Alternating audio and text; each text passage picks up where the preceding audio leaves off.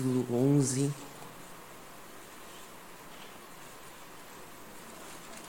Versículo de número 30.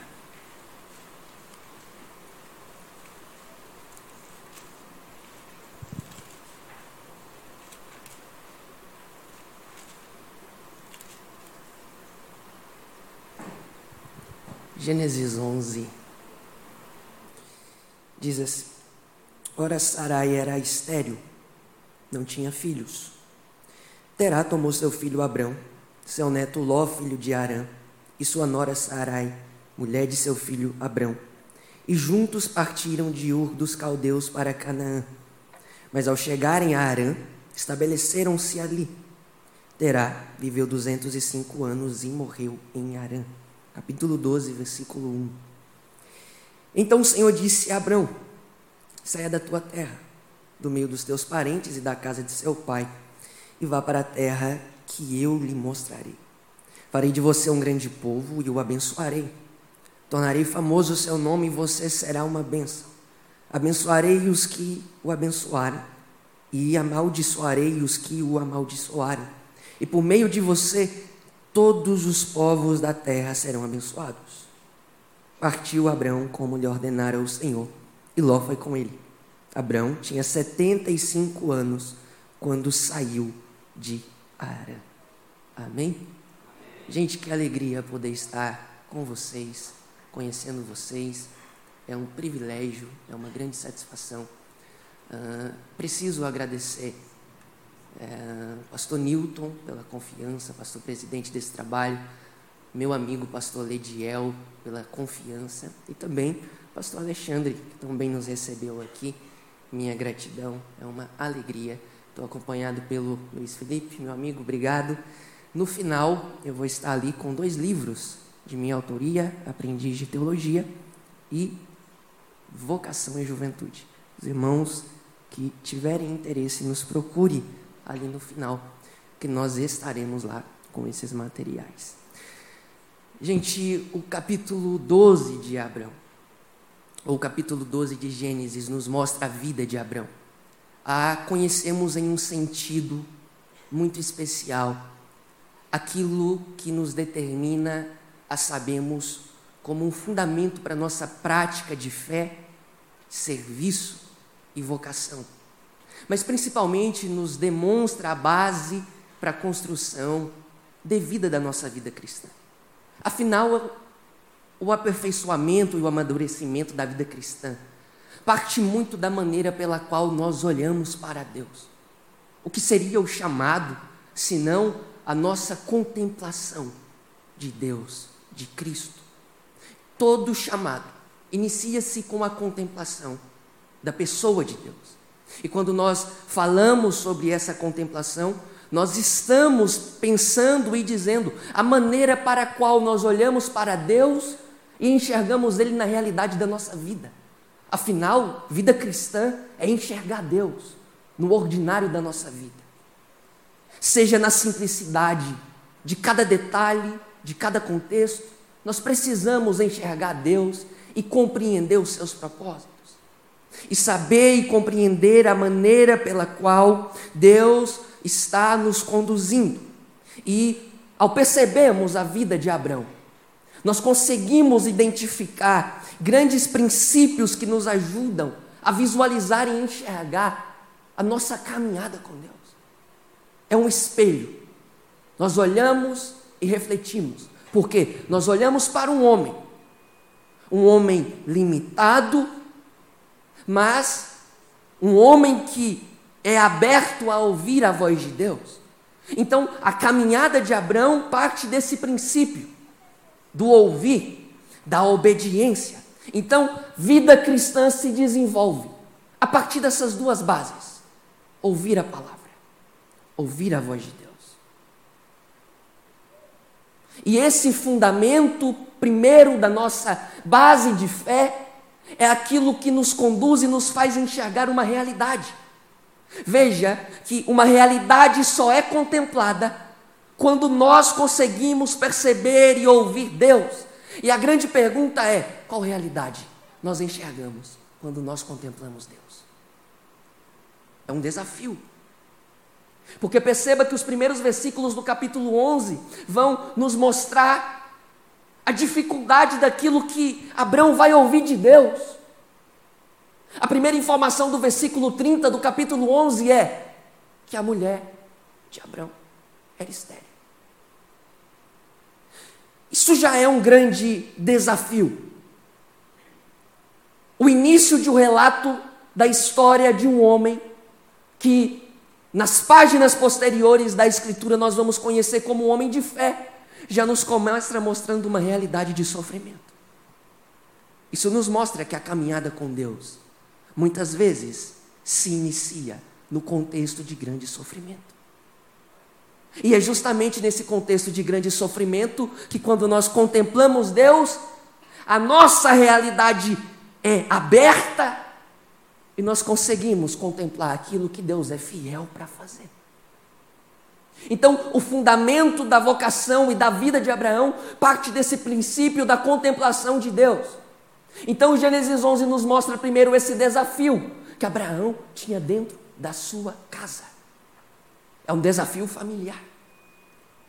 E esse mesmo desafio familiar, capítulo de número 11, nos mostra aqueles que pertencem à vida e à família do contexto de Abraão. E o capítulo 11 se encerra dizendo que Terá, pai de Abraão, morre. Que cenário difícil. Que cenário doloroso. Capítulo de número 12, nos primeiros versículos, nós vamos visualizar Deus falando com Abraão, ou falando dessa perspectiva do chamado de Abraão. E o chamado que Deus faz a Abraão é um chamado desafiador, justamente porque faz ele olhar para além da realidade. Deus olha para Abraão e diz: sai da tua terra, sai do meio da tua parentela, e vai para um local onde eu vou te mostrar. Se nós temos a informação no, no, versículo 30 do capítulo 11 que o início da vida, ou do relato da Escritura sobre o contexto da vida de Abraão, é um contexto de sofrimento e de dependência, de uma necessidade, qual necessidade? A esterilidade da mulher. No capítulo 12, Deus está falando: a sua vida agora não é mais dependendo daquilo que você vê, mas é confiando aonde eu te conduzo. Porque existe uma diferença.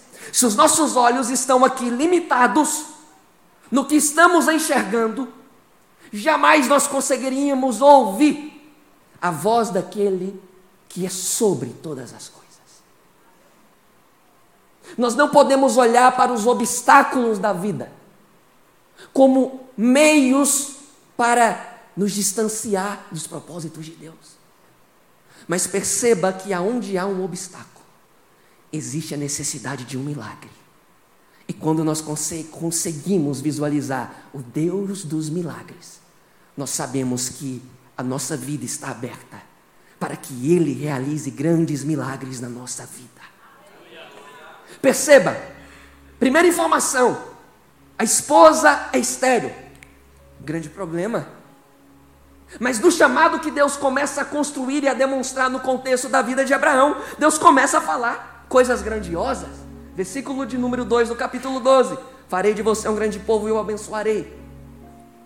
Tornarei famoso o seu nome. Você será uma bênção. Abençoarei os que o abençoarem. Amaldiçoarei os que o amaldiçoarem. E por meio de você, todos os povos da terra serão abençoados. Que realidade difícil.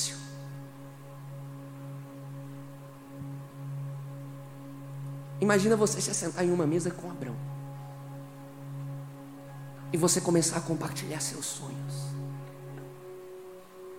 Ou você começar a compartilhar suas conquistas em uma mesa com Abraão. De repente você começa a mencionar daquilo que Deus tem feito na sua família. O que é isso? Filhos. Você testemunhar para Abraão: estou gerando. Mas Abraão olha para a realidade dentro da casa dele e diz: Mas existe um paradoxo aqui. Isso é impossível para mim. A minha realidade é muito afirmativa de que é impossível. Então você está olhando para o seu cenário. Você olha para o seu cenário e você diz: é impossível.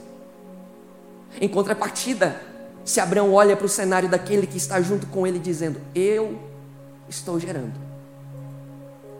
Isso faz gerar uma incógnita na cabeça. E talvez seria esse mesmo contexto que Abraão enfrentava dentro do seu lar.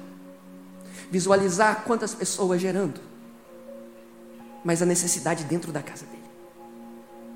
Mas a grande pergunta, a grande pergunta é que a mesma capacidade que aqueles que cercavam o contexto da vida de Abraão tinha de gerar era a mesma capacidade que dentro do lar de Abraão poderia florescer. Porque o mesmo Deus que faz na vida de alguns é o mesmo Deus que faz especificamente na vida de outros. Mas não é porque Deus está fazendo na vida de alguns que significa que será da mesma forma na sua vida. Então nós precisamos trazer os nossos olhos e compreender um princípio que quando contemplamos Deus no contexto da nossa história, nós estamos reconhecendo que é Ele quem determina como chegaremos, que é Ele que determina como será feito, não é a forma como buscamos, não é a forma como almejamos, mas é a visão que temos dele e estamos sabendo que no tempo certo, ele rompe a realidade de sofrimento ele rompe a realidade de sofrimento para fazer grandes coisas a favor daquele que está o contemplando nessa jornada. Perceba que o início do testemunho é: ela é estéreo. O que é isso? Limitou. A geração está limitada. A esposa não vai gerar. É limitado. Mas o capítulo 12 começa com uma expansão. A expansão começa dizendo: saia da tua terra. Porque muitas vezes a realidade da expansão dos nossos projetos não é consequência do ambiente que estamos vivendo no agora, mas é da decisão de obediência que nós estamos dando ao chamado de Deus.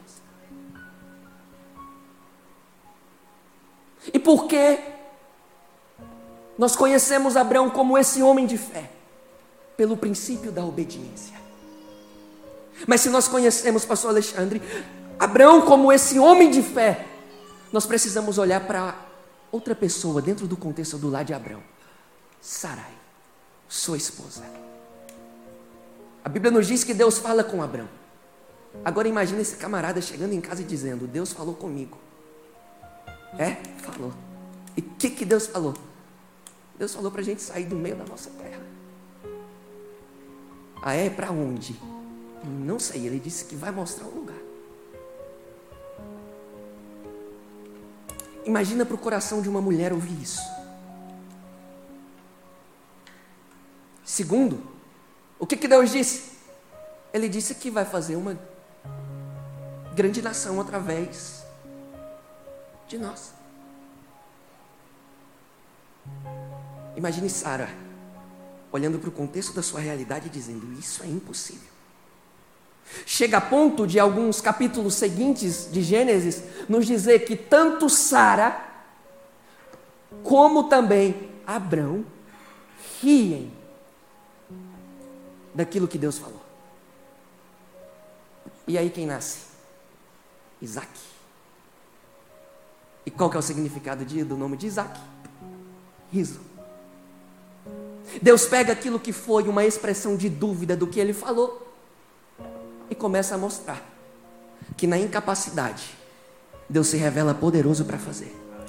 Na nossa resposta, na nossa decisão. Primeiro, os primeiros passos de maturidade da fé de Abraão começa a ser construída nessa resposta desse chamado, mas principalmente começa a nos mostrar que o chamado da fé, que a ação da fé, não se limita a alguém, mas se limita a um grupo de pessoas. E a primeira imagem de fé que nós temos no contexto da vida de Abraão é a fé familiar. Deixa eu dizer uma coisa para você. Quando você começa a caminhar no mesmo propósito, unido à sua família, você caminha para as grandes bênçãos de Deus para o seu lar. Quando vocês começam a caminhar contemplando Deus na realidade da sua vida, vocês não estão mais separados, afinal, afinal família é contexto de união. É por isso que a igreja é chamada da família de Cristo. Ou a família de Deus. É esse reflexo da união e essa capacidade da fé dentro de um contexto de união nos faz visualizar caminhos, chegadas, conquistas. Eu vim aqui dizer para você nessa noite que na sensibilidade do seu coração, de caminhar em obediência àquilo que Deus tem falado dentro do seu lar, que na sua sensibilidade de ouvir aquilo que Deus está requerendo e chamando você a ser atento àquilo que Ele quer fazer, Deus irá surpreender. Deus irá te surpreender. Será que você recebe essa palavra? No contexto da impossibilidade da sua vida, Deus irá te surpreender. Mesmo que a sua realidade do agora seja assim semelhante à de Sara, esterilidade, Deus bradará no meio desse sofrimento. E talvez você não entenda, porque a caminhada da fé, a caminhada da obediência, muitas vezes vai além da nossa compreensão. Mas o que Deus está dizendo é que muitas vezes não precisamos compreender caminhos, precisamos entender o destino. Porque se queremos compreender caminhos, qualquer motivação errada, qualquer medo, qualquer inconstância, qualquer instabilidade é motivo para desistir. Mas quem confia no destino, sabe que Deus está falando eu farei de ti uma grande nação. Eu farei de ti uma grande nação. Grandes coisas serão feitas. Grandes coisas serão feitas. Na resposta a esse chamado que Deus está bradando.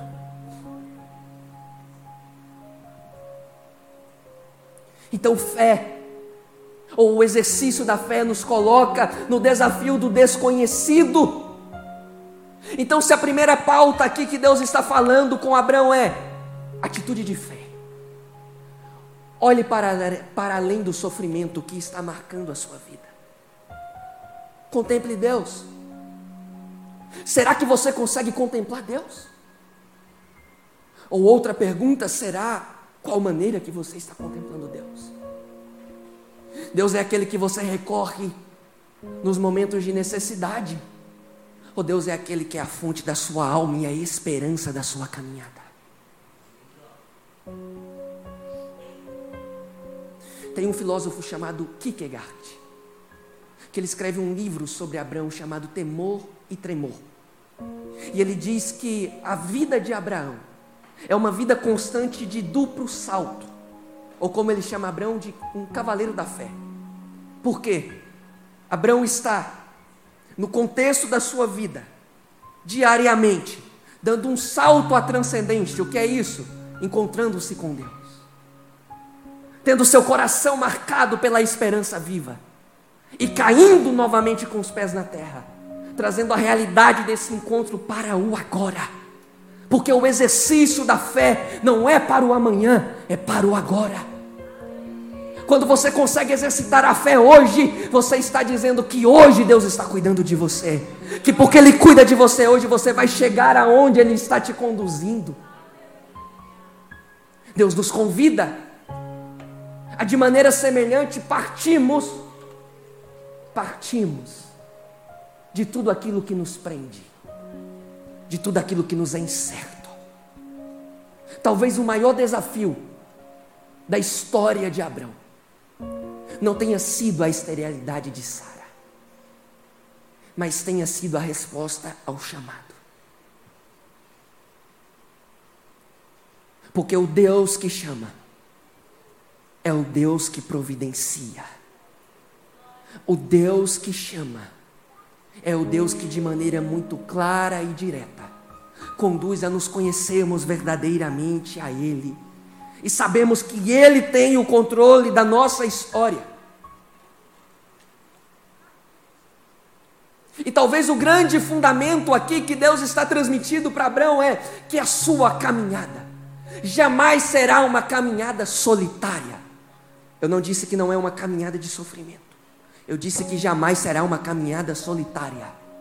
Por quê? Porque Deus diz: sai da tua terra, do meio da tua parentela, e vai para o local onde eu te mostrar. O que é isso? Você não sabe os caminhos. Por quê? A cada dia a sua dependência em mim faz eu te mostrar novos caminhos para a sua necessidade. E não simplesmente solitário, mas como eu disse, com a sua esposa, com Sara, nessa caminhada.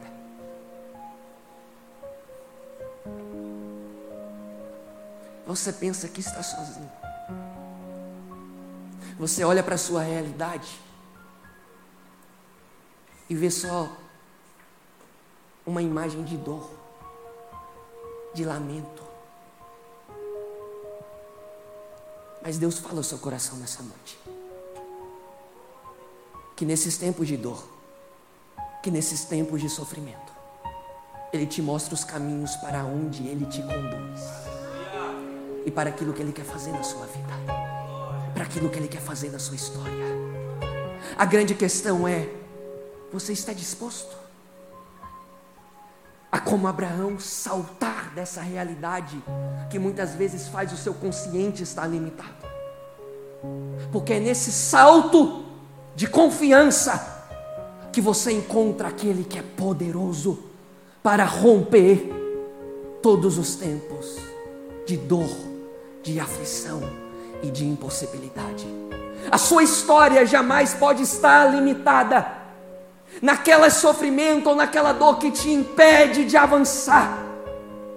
Mas seu coração deve estar deleitado-se em Deus, em saber que Ele é quem pode curar, transformar, fazer acontecer novos tempos, mudar histórias, transformar histórias, mudar sentidos da vida. Em nome de Jesus ainda que você tenha perdido a esperança, Deus te faz um convite a saltar desse tempo de sofrimento e se encontrar com Ele. E aquilo que é o princípio desse chamado está lá no versículo de número 3 do capítulo 12. Deus diz: Abençoarei os que te abençoarem, porém amaldiçoarei os que o abençoarem, e por meio de você, todos os povos da terra serão abençoados. Sabe o que Deus está falando aqui?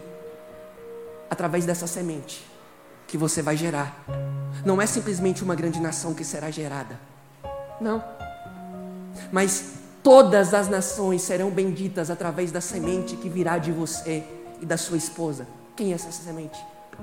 Cristo.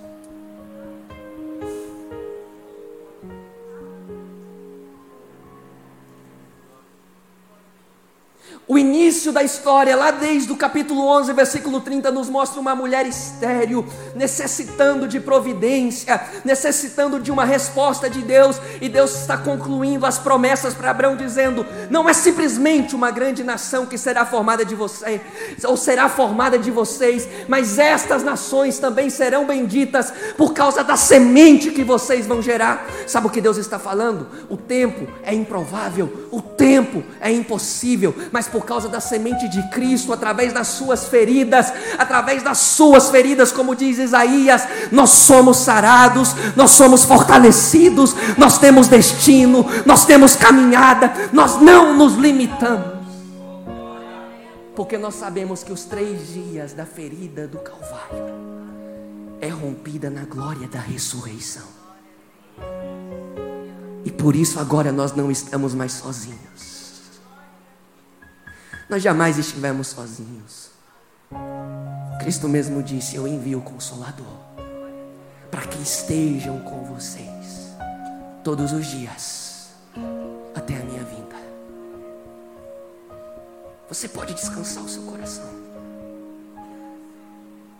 Então, o chamado da história da vida de Abraão nos faz compreender o sentido de contemplar Deus na realidade da nossa vida, de sabermos que os grandes tempos de dor e sofrimento não limitam a esperança dos novos caminhos que Ele estabelece na nossa jornada, e que em grandes tempos de dor são ambientes perfeitos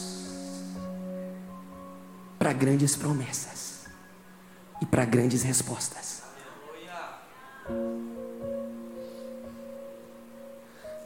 Deus não condiciona. Deus fala para Abraão: Farei de ti uma grande nação. Por quê? Porque você respondeu em obediência ao chamado, e não simplesmente isso, com fé. Porque, irmãos, isso aqui é algo que a gente precisa trazer para a nossa vida. Nem sempre responder ao chamado é responder com fé.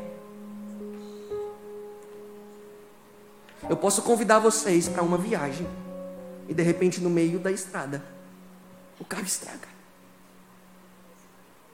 Se a resposta àquele convite foi uma resposta confiante, com fé, diante dessa impossibilidade, nós vamos olhar uns para os outros e dizer: não, tem solução. Tem solução. É possível rompermos esse tempo aqui. Isso aqui não está determinando a nossa chegada. Mas se nós só respondemos ao chamado, no primeiro tempo de sofrimento nós vamos dizer: é o fim, nós vamos, vamos chegar aonde nós tínhamos determinado chegar. Mas deixa eu te fazer uma pergunta: quem foi que garantiu a chegada? Foi o homem ou foi Deus? Se foi Deus, tranquiliza seu coração.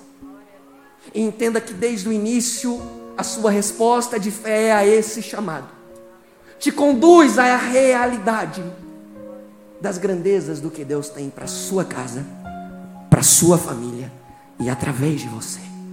Não será bênção simplesmente limitada a você, mas através de você Deus fará na vida de outras pessoas. Através do seu ministério Deus irá sarar feridas através das feridas marcadas dentro do seu coração, Deus irá abençoar outras pessoas. Sabe esse milagre? Sabe essa cura? Sabe essa resposta? São bases da vida cristã. E essas bases da vida cristã te farão chegar aonde Deus quer. E nesse caminho, se prepare. Se prepare. Porque diariamente você vai precisar exercitar a sua fé, mas também testemunhar aquilo que Deus fez na sua vida, daquilo que Deus está fazendo na sua história.